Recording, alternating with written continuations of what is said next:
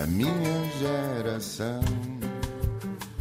Este país também é para novos. É por isso que recebemos em estúdio uma jovem advogada que deixou por agora as leis e os códigos para embarcar numa viagem até ao Parlamento Europeu. É natural do Algarve, mas com costela nortenha. Viveu até aos 17 anos em Albufeira. Depois mudou-se para Lisboa para tirar Direito, seguiu-se um mestrado em Direito e Segurança. Depois de dois anos na área, percebeu que aquele não era o caminho, fez uma pós-graduação em Assessoria e Comunicação Política e atualmente aplica tudo o que aprendeu no gabinete do deputado Paulo Rangel no Parlamento Europeu. Defende que vivemos numa sociedade que tem preconceito com a dúvida porque a confunde com ignorância. Aqui defendemos a liberdade de perguntar e vamos já para a primeira pergunta. Margarida Marante, muito bem-vinda. Obrigada, Diana, pelo All the way from Brussels. Já vamos falar de como é que está o Parlamento Europeu a pouco tempo das próximas eleições, mas antes, não somos um povo de perguntadores? Não somos. Margarida, porquê? Como? Eu acho, pelo que tenho visto, desde, as- desde a escola, desde as nossas memórias de pequeninos, que o ato de perguntar é um bocadinho julgado. Eu acho que nós vemos a pergunta como uma, eh, uma confissão de fraqueza, uma confissão de ignorância. E, portanto, todo, as- todo o ambiente à volta, de repente, põe os olhos no perguntador.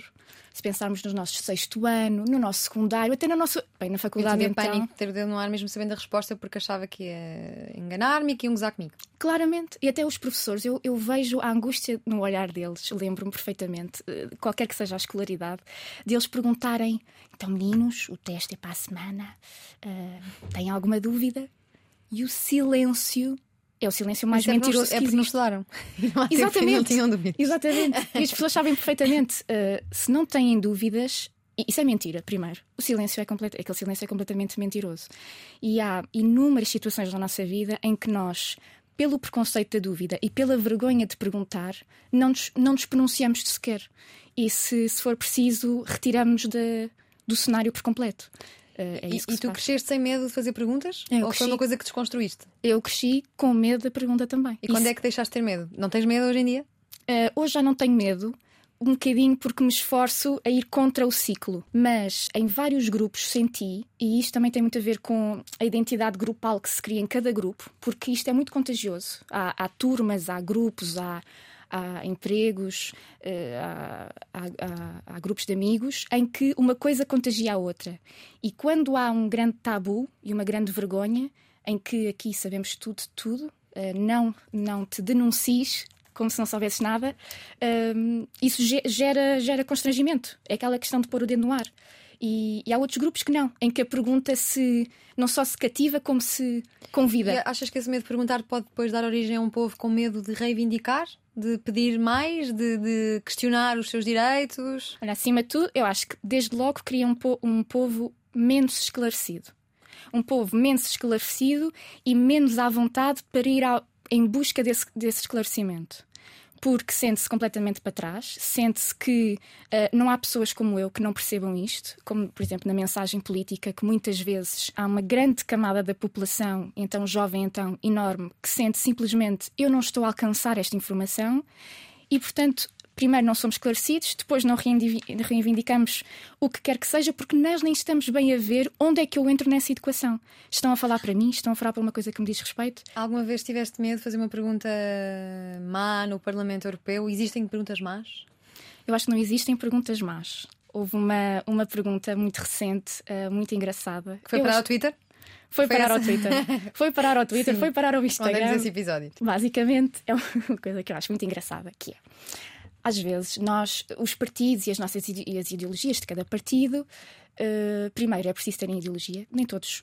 Nem todos têm, não é uma coisa assim tão garantida quanto isso. E por trás dessa ideologia convém que haja uma certa identidade. Identidade, o, o tronco, não é? Daquilo que estamos a defender.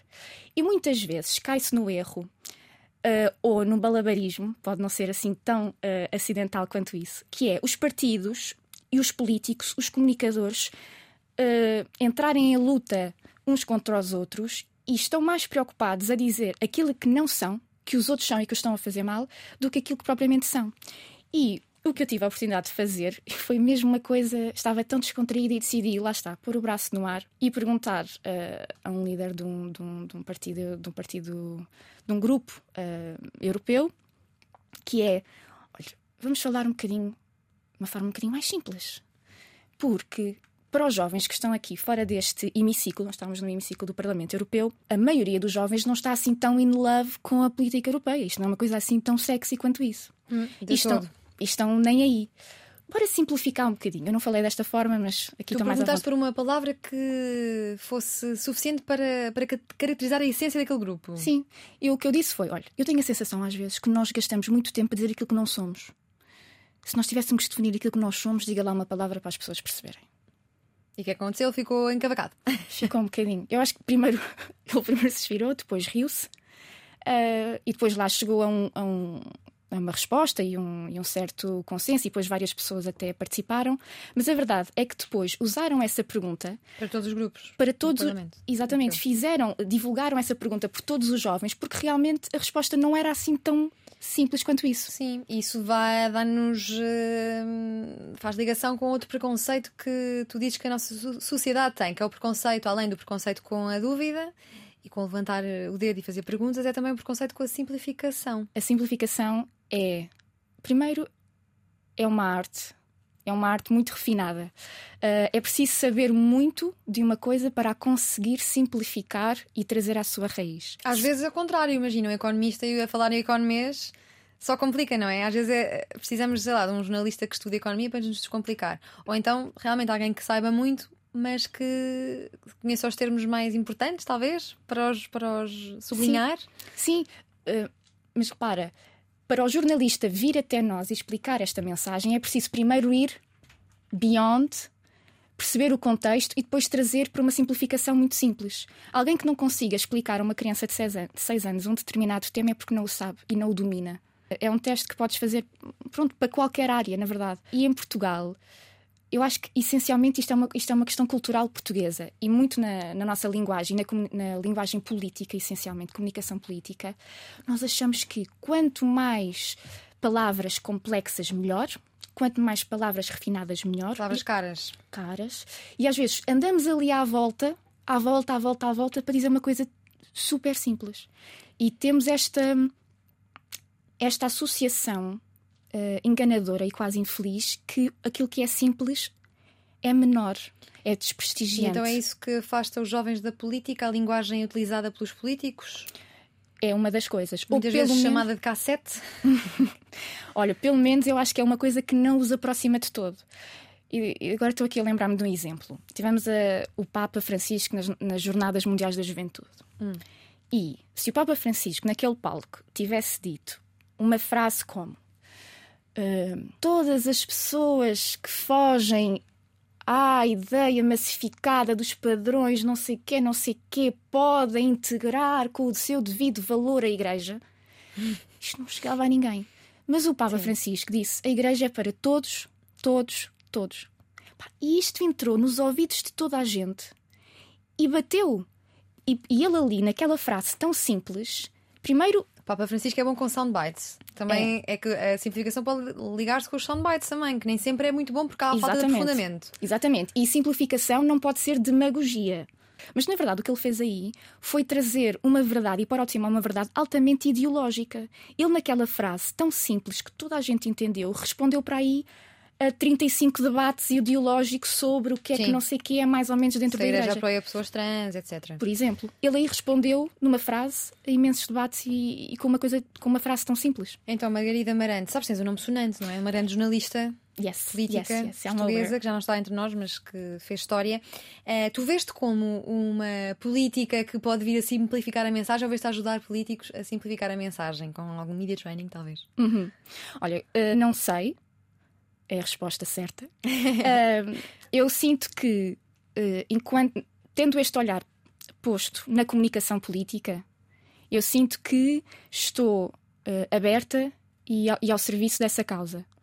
Agora, também cabe, às vezes, ao ambiente que nos rodeia e, e- e à própria eh, política portuguesa, política no geral, às vezes usar as pessoas que surgem. E, portanto, quer seja para assessorar e para ajudar neste tipo de linguagem, como o speechwriter, ou, ou mesmo fora da política. Há muita política que se faz eh, uh, fora da política tradicional. Olha, e diz-me assim: alguns políticos precisam mais de ajuda na simplificação da mensagem política. Este assunto é um assunto querido para mim porque eu trabalhei durante alguns anos com, com políticos, entrevistar políticos e a simplificar uhum. a mensagem para o Instagram de um outro canal e, e deparava muitas vezes com essa frustração. Porquê? Porquê complicarem tanto? E posso dizer, dizer já um nome, que hoje é líder da oposição, que era o Luís Montenegro. Entrevistei muito nova, irritava-me a forma, a cassete, as, as, as pausas pensadas para continuar a frase seguinte sem nós conseguirmos interromper.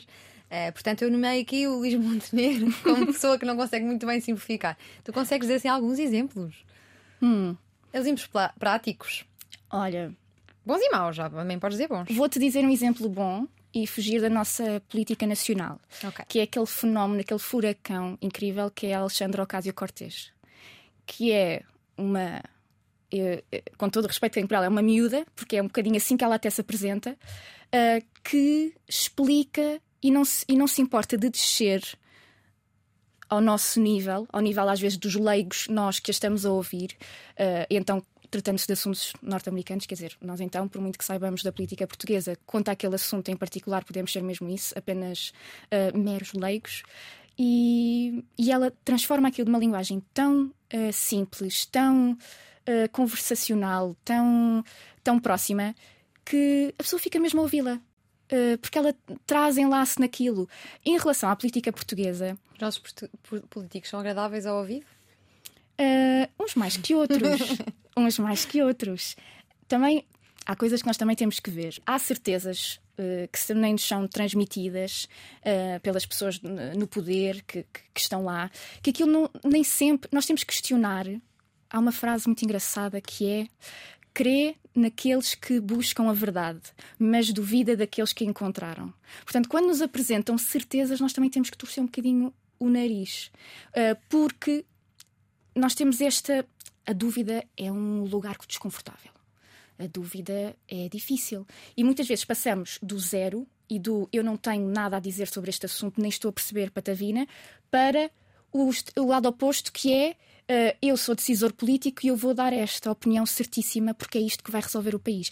E muitas vezes isso não é bem, isso não é bem pensamento. Aquela certeza que nos chega não é um pensamento. Aquilo é às vezes, muitas vezes, cartilha.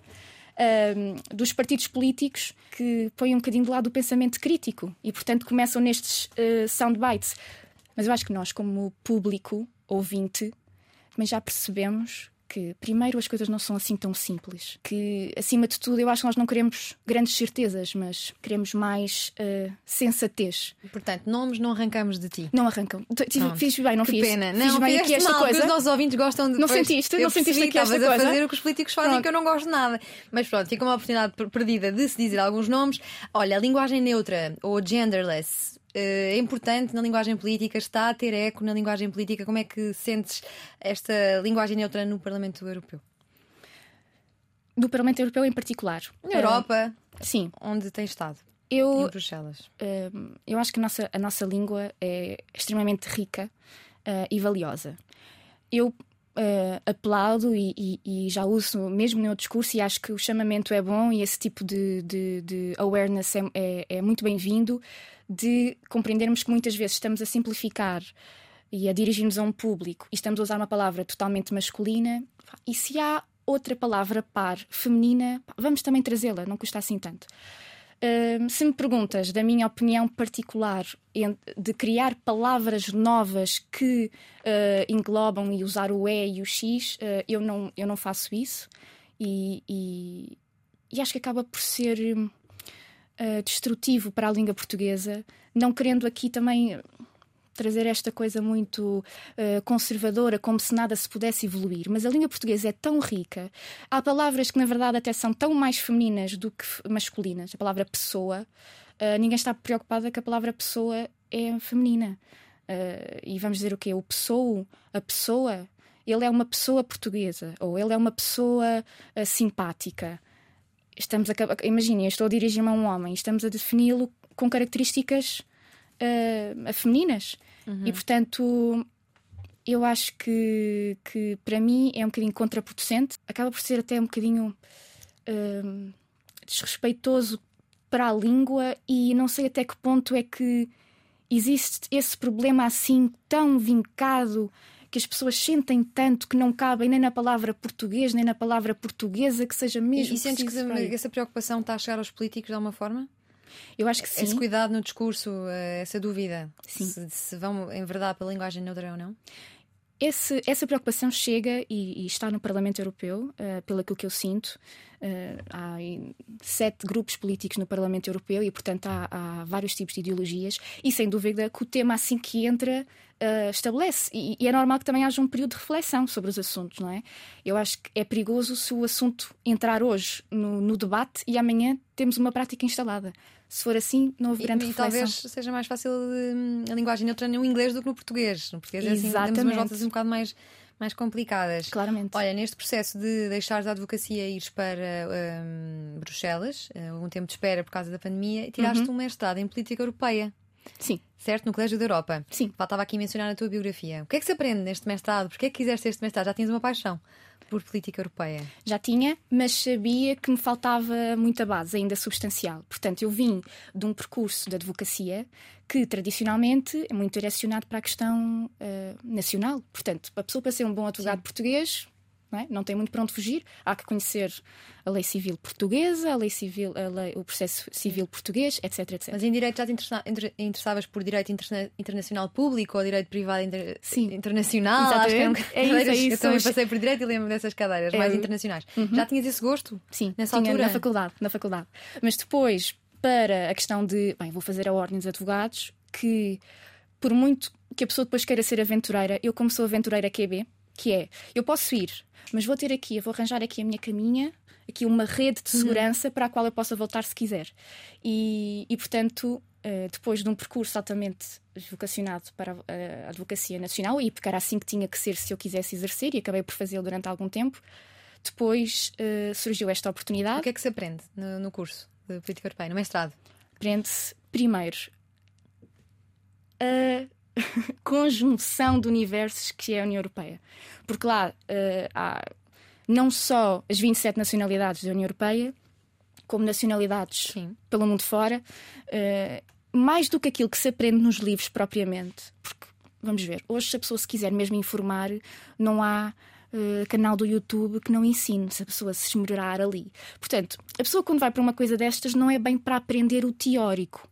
É para entrar na bolha de experiência que se cria ali, e aquilo é mesmo uma bolha de campus versus Big Brother, porque vivemos ali 10 meses com 350 alunos no campo de Bruges, porque também há outro campo na, na Polónia, um pouco mais, mais, mais pequeno, que não conheço tão bem. E aprende-se essa, essa variedade de nacionalidades, essa variedade de culturas, eh, e há uma imersão assim com algumas experiências práticas do que é mesmo a União Europeia. E também eh, nessa experiência e também já no Parlamento Europeu notas muitas diferenças de mentalidade, de choques culturais entre Sim. os vários países. Sim, sim, sim. Nota-se. E é nestas alturas que, por mais que nós digamos, "Ah, esta, esta coisa de nós caracterizarmos muito algumas nacionalidades e pode ser um bocadinho generalista e tal, mas a verdade é que essas generalizações depois despertam. E há coisas da nossa, da nossa identidade nacional que só se ativam quando estamos lá fora. Porque nós, um peixe só se sente peixe. Dar- consegues dar-nos alguns exemplos? Sim, olha, por exemplo, hum, quando eu estava durante a pandemia em Bruxelas, foi muito mais rígido lá as regras ah, da, da quarentena e de- desse regime todo do que em Portugal. Em Portugal foi muito ioiô. Foi às três da tarde, e depois não sei o quê, e depois saíamos e não sei o quê, os restaurantes podem abrir à uma e depois podemos passear os cães, etc, etc. E lá foi muito constante, estivemos muito presos. E o grau de insatisfação que os portugueses manifestam é muito alto. Afinal, somos reivindicativos. Não Reivindicativos. perguntamos, mas reivindicamos. Reivindicamos. Mas olha que é interessante sentir o que é que é reivindicar e o que é que é o queixume. Nós portugueses temos muito esta. Ah, é eh, mais queixa? Às vezes é. Às vezes é. E eu digo eh, própria. Portanto, nós damos por nós, mais vocacionados para aquilo que não está a correr bem, manifestamos Mais desagrado. Sim, um bocadinho. Um bocadinho às vezes mais melancólicos mais também. sol, nós andamos aqui. Pensei que a divisão maior até era entre países nórdicos e países do sul. Eu acho que os países nórdicos são mais racionais, são mais. A vida é o que é, a vida é o que é, vamos em frente, é assim, é assim. Nós portugueses estamos mais. Eh, entramos mais numa linguagem. Isto também tem uma questão mais até cultural, se quiseres Sim. chamar espiritual, que porque é que a vida é assim, uh, só neste país. Nós temos aquela música brilhante que é o Só neste país é que se diz, só neste país, só neste país, só neste país. Que é, eu acho que é do Sérgio Godinho, mas posso estar a cometer Ok. uma- um erro enorme. Que é só neste país é que se diz, só neste país. É uma expressão que nós usamos É do imenso. Sérgio Godinho, Pronto. Uh, e eu não, e eu não conheço outra nacionalidade, outra, outra, outra Então pessoa. imagina, eh, tendo em conta que tens tido tanto contacto com outras nacionalidades europeias, eh, com qual é que mais te identificas? Tu és de coração, és, és de que país? Sou portuguesa. A não ser, Coração. claro, mas sem contar com Portugal. Olha, eu Com gostava. qual nacionalidade tens mais empatia? E, vi, e pensavas, olha, eu podia ser francesa, podia ser inglês, agora inglês já não é, já não dá. Eu acho, pondo à parte qualquer tipo de rivalidade e problemas de autoestima que nós possamos ter, eu acho que se nós tivéssemos um bocadinho da alegria dos espanhóis e um bocadinho daquele salero, não nos fazia mal nenhum. Eu acho que nos fazia bem, nos evitávamos, sabes? Fazíamos assim. Somos um- muito uma- diferentes de nossos hermanos. Somos. Já achou Bloom na altura que dizia que os, os países do Sul eram todo- estávamos todos incluídos. Era Espanha, Portugal, que era só copos e, e mulheres. É, pois é. Isso foi terrível. Esse da nossa autoestima foi um golpe feroz. Ah, nos ficaram orgulhosos, é verdade. não É só verdade, é e assim mesmo. mas, mas sim, acho que somos diferentes. Culturalmente, hum, os espanhóis eh, são, têm assim, um certo salário, uma certa alegria, e nós, se for preciso, eh, por exemplo, um exemplo, nós para celebrarmos ou para nós manifestarmos a nossa, a nossa religião e a nossa fé, o que é que acontece em Portugal? Nós vamos todos, vamos para Fátima, a pé, fazer sacrifícios, e se for preciso, vamos de joelhos para os joelhos ficarem mais magoados, porque com o sacrifício e com o sofrimento é que nós estamos mesmo a manifestar. E vamos ali, ficamos em silêncio e choramos. Isto não é bom nem mau, é só um- uma forma de manifestar. Se fores para a Espanha, é um salero. A malta. Vais a Santiago, caminho de Santiago, é de Portugal para lá também. Sim, mas, não- mas tem outro tipo de conotação ah, nas Jornadas Mundiais da Juventude. Eu acho que se, eu- se fosse tudo aquelas pessoas repletas de gente portuguesa, será que tínhamos aquela alegria toda, aquele salário Sim. todo? A malta a vibrar? Será? Sim, e Espanha também não tem o fado, não é? Tem Pois é. estilos musicais muito mais animados também, há que dizer. Olé! Olé. Olha, e como é que está a política europeia? Aliás, como é que está, como é que se sente o Parlamento Europeu a tão pouco tempo de- das eleições europeias, que são as próximas? Uhum. Eh, estão a arrumar-se gavetas? Estão a fazer-se despedidas? Qual é o ambiente, assim, mais nesta reta final? A reta final é sempre, é, é sempre um, um período de grande incerteza. Uh, obviamente, os partidos, uh, quer nacionais, quer depois os grupos ao nível eu- europeu, já estão a preparar não é? o, o- todo o programa que, que, que, que há de vir, já estão a fazer as suas projeções. uh, e, e há pessoas que depois sabem que poderão voltar, que poderão entrar nas listas para ir, e há outros que estão um bocadinho já de saída. No Parlamento Europeu, o que acontece é, e também no Conselho, há uma, há uma pressão maior para se acabar todos os, todos os procedimentos legislativos que estão a trabalhar. Portanto, quer-se acabar o mandato com o máximo de trabalho concluído, porque aquilo que não for concluído naquela altura, como eh, democraticamente mudam as pessoas todas, aquilo começa de novo. Portanto, aquilo que não se terminar eh, e aquilo que ficar a meio não vincula aqueles que depois vêm. Portanto, os deputados que vierem novos a estrear, por exemplo, não, são, não estão vinculados por aquilo que outras pessoas cujo mandato já terminou. Mas, se- mas sentes que há uma tentativa de diálogo entre o que foi feito e o que pode ser o que se pode continuar a fazer? É que é uma das críticas que se fazem muito, que se faz muito à, à política portuguesa é justamente essa, não se passarem as pastas Uhum. e cair em saco roto muitas do trabalho que é feito. Sim. Sentes que no Parlamento Europeu pode dar-se É. o caso, é uma coisa que depende muito de cada eurodeputado? Eh, eu acho que está mais articulado porque, havendo os grupos europeus, há uma maior continuidade. Há todo um staff que está por trás, há toda uma organização. Mas a verdade é que, idealmente, quer-se encerrar e, e- trabalhar ao máximo nos últimos meses para dar por encerrados todos os processos legislativos e, e- e aprovados e dar aquilo para depois entrar em vigor, quer seja agora, quer seja mais tarde. Em Portugal, em Portugal é, é diferente e é muito pior. Em Portugal há mesmo. Primeiro, há uma velocidade legislativa quase impossível de acompanhar. Que, a nível europeu, também há muita, muita produção legislativa. 80% da nossa legislação europeia, que é assim, um número bem alto. Pois é. Olha, e como é que sentes que, hum, que estão a lidar com, com os desafios da migração e dos refugiados? Hum, É um assunto que se ouve nos bastidores, nos corredores, Uhum. em Estrasburgo também, em Bruxelas. Sim. Não, é sem dúvida. Uh, depois de 2015 e depois daquela daquele wake-up call gigante que eu acho que houve com, com, com a crise gigante de, de refugiados. Com aquela foto de um bebê com... à beira-mar, que acho que foi a primeira imagem assim mais marcante. É isso. E, e, é quase anedótico que seja preciso uma imagem destas para. Mas até lá, desde esse momento, parece que voltámos a estar anestesiados. Ou não? Na verdade, não tanto, Percebo que o assunto talvez não esteja a fazer manchetes todos os dias, como estava, mas o assunto não saiu da mesa uh, e a Comissão Europeia está muito, está muito atenta a esse assunto. Há todo um pacto das migrações que está a ser pensado.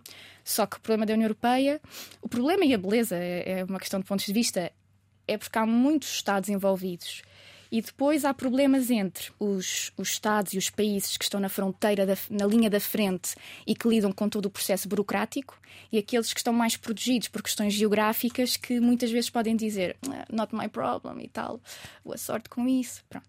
E uh, o que se está a tentar fazer é conseguir um acordo em que todos os países uh, concordem com as ajudas e como é que vamos ajudar os países da fronteira da, da linha da frente e até mesmo depois na, na, na, no acolhimento dos refugiados para outro tipo de países.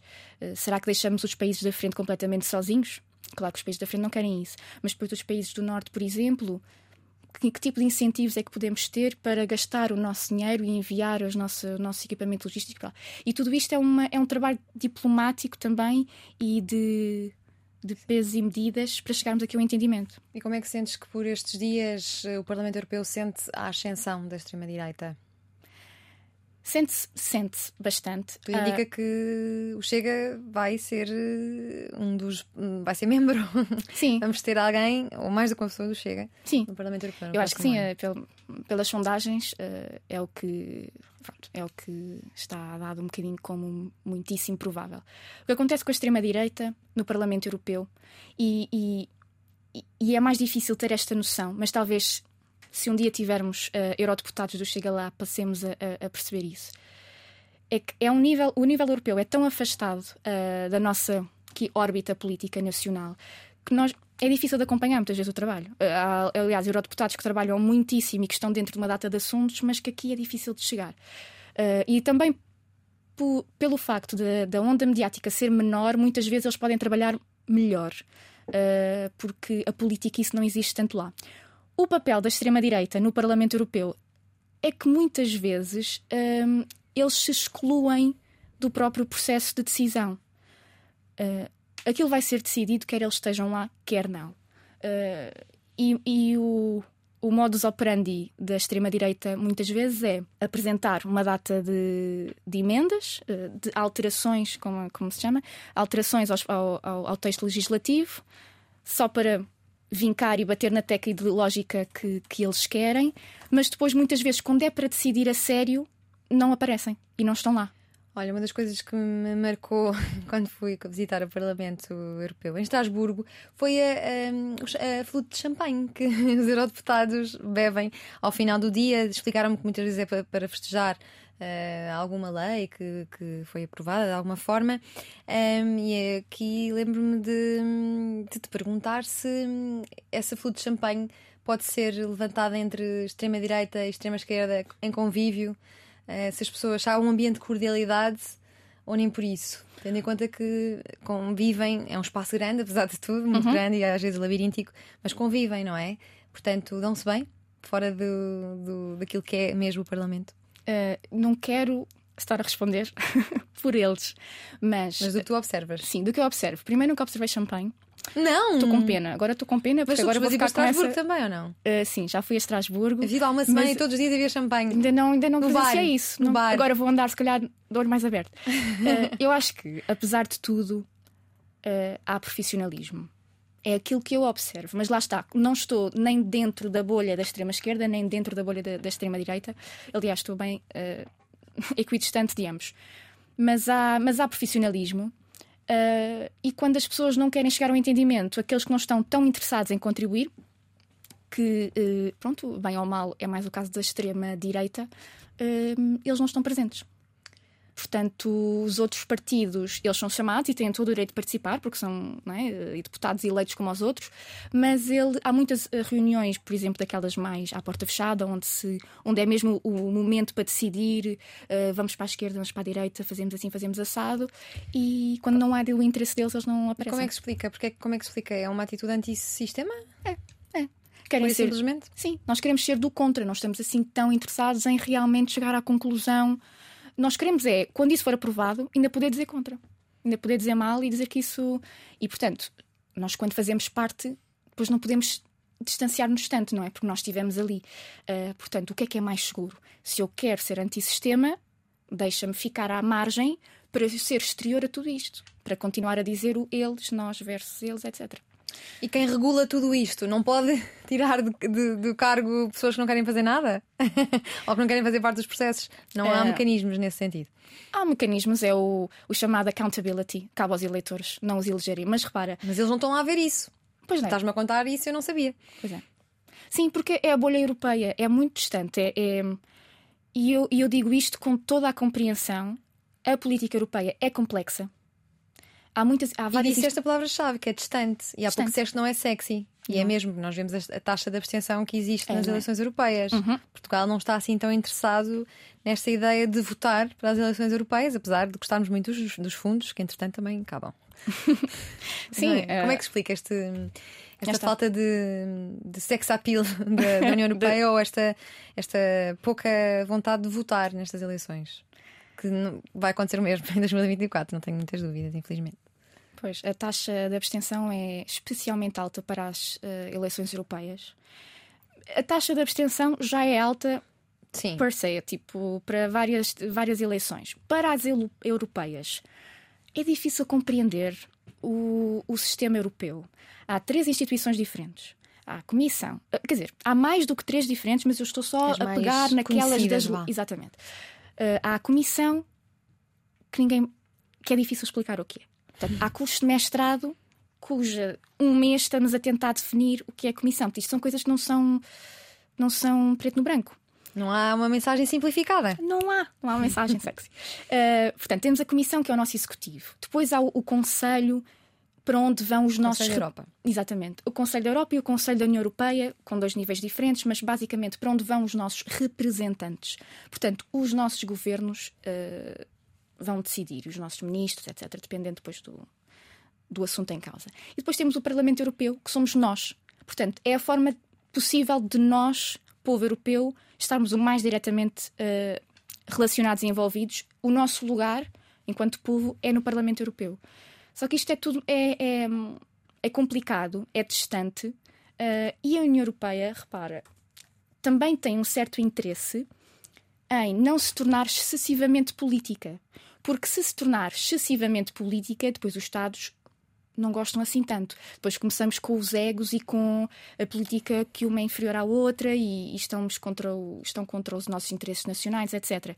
Portanto, também há um certo interesse, e é uma forma de segurança para a própria União Europeia, manter-se QB de tecnocrata e manter-se QB uma coisa mais técnica. Porque isso é uma ameaça política uh, muito menos uh, visível ou quase inexistente. E, e, isso cria depois menos anticorpos. Uh, já temos, eu acho, movimentos anti-europeístas que cheguem. Sim. Olha, Margarida, um assistente parlamentar acreditado, que é, que é a tua função neste momento, um APA, APA, Não, APA? Sim, eu estou a fazer um estágio, sim. Um estágio, okay. Mas, é mas com... nesta área de assistente? Exatamente, sim, trabalho com, com, com APAs, é assim okay. que eles chamam. APAs, sim, exatamente. Sim, sim, sim, Pensei que era APA, mas são APAs, pronto, uhum. já aprendemos aqui um termo. Um APA acaba por ser negociador de dossiês, acaba por ser assessor de comunicação, conselheiro, uhum. também rascunhador de intervenções. Qual é que é a dimensão do, do trabalho de que gostas mais e já agora mais funções do que estas que eu acabo de dizer? É, uh, o gabinete de um deputado é o polvo para que o deputado se possa debruçar sobre tudo aquilo que se tem de debruçar. E sem dúvida que uh, cabe ao deputado organizar o seu gabinete como, como entende, consoante também os recursos que tiver. E, pode, e podem haver assistentes mais. Tem uh, três APAs. Ou quatro? Sim, cada... sim então, são, em geral são três. São três. São três. Uh, e eles acabam por também ser decisores, uh, mas não é bem decisores, o, o, decisor último é sempre o deputado. Agora, tem que haver um acompanhamento, porque são muitos dossiês, é muita legislação, coisas muito técnicas. Sim. Tem que haver alguém um bocadinho na linha da frente, nem que seja a compreender, a recepcionar a informação, a, a intuir qual é a posição do nosso deputado a fazer ali uma junção para depois se apresentar tudo ao decisor último. Agora, claro, são também conselheiros, de certa forma, uh, nas variadíssimas formas, quer conselheiros políticos, quer um, um questões da imprensa, uh, isso depois, Sim. cada um depois tem a sua área de especialização. E onde é que ficam as convicções pessoais, político-partidárias e que só a nós nos diz respeito? Chocam de alguma forma com alguém que estamos a assistir? Uh, convergem, dialogam? Como é que se gera? Esse tipo de, de, de liberdade partidária, uh, em teoria, e acho que mesmo na prática, depende muito uh, do deputado ou da deputada em si. Portanto, obviamente, aquilo, uh, o gabinete do deputado é um gabinete onde tem que haver confiança política que muitas vezes se mistura com confiança pessoal. Portanto, é o deputado ou a deputada que escolhe a sua equipa. Estou a falar no, no teu caso. No meu como caso é que concreto, tu geres as tuas ideias uhum. pessoais, que são tuas, e se calhar nem as partilhas com as outras pessoas que estás. Claro. Superior na hierarquia. Ora, no meu caso concreto, uh, o eurodeputado Paulo Rangel dá uh, liberdade uh, e não faz o mínimo de pressão para qualquer questão partidária. obviamente que é importante saber-se, para uma questão profissional e para fazermos o nosso trabalho, é importante conhecer as linhas gerais e até as linhas mais específicas do deputado com que estamos a trabalhar, porque é a vontade política dele que nós estamos ali a concretizar no dia a dia. Agora, a minha liberdade a que eu tenho sentido é, é quer dizer, é quase total. Eu só não digo total porque nós, no nosso ambiente de trabalho, é normal não abrirmos a boca para dizer tudo o que nos vai na alma. Mas eu acho que isso é ali em qualquer trabalho que nós, que nós tenhamos.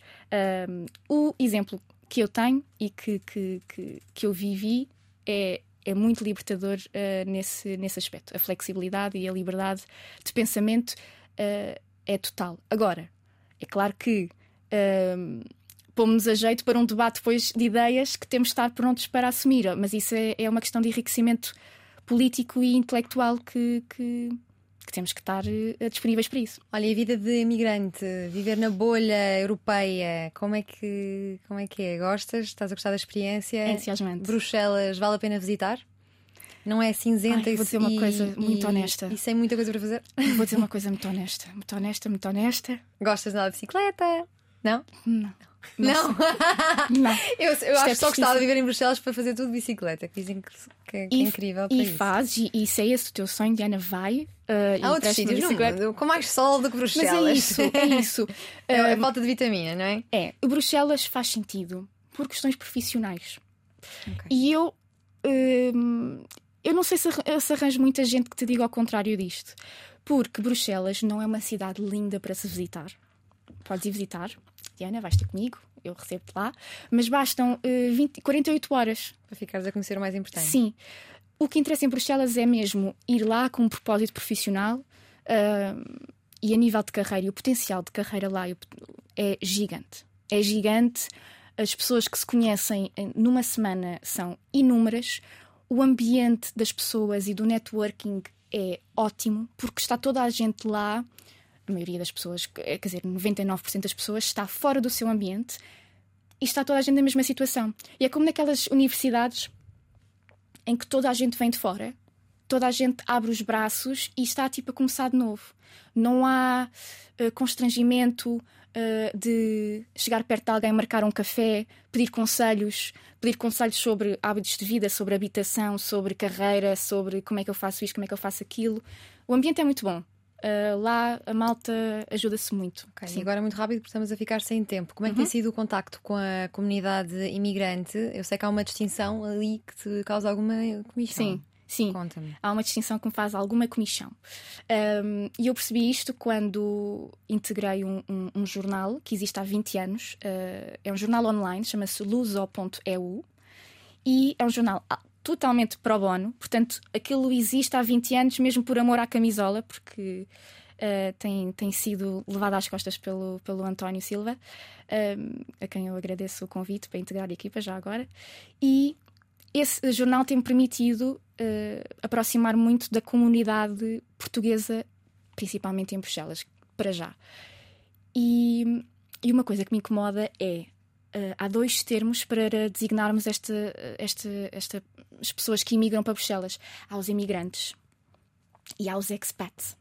E os expats não, gostam, não, não usam a palavra imigrante para se definir. O expat é aquele termo, uh, termo internacional, termo muito giro, que se usa para as pessoas que vão, que têm estudos, se calhar, mais superiores, que vão para trabalhar com cargos. Uh, uh, para cargos mais específicos da bolha europeia e que estão lá temporariamente, vão por questões de trabalho.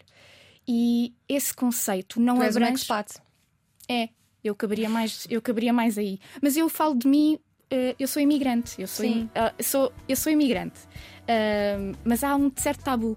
Este conceito de expats que, que, se usa muito na bolha europeia não abrange as pessoas que imigraram há 20, 30 ou mesmo 10 anos para trabalhos talvez um bocadinho menos especializados ou menos qualificados ou que se calhar não são feitos atrás do computador. Portanto, há aqui uma distinção entre imigrantes de primeira e segunda categoria.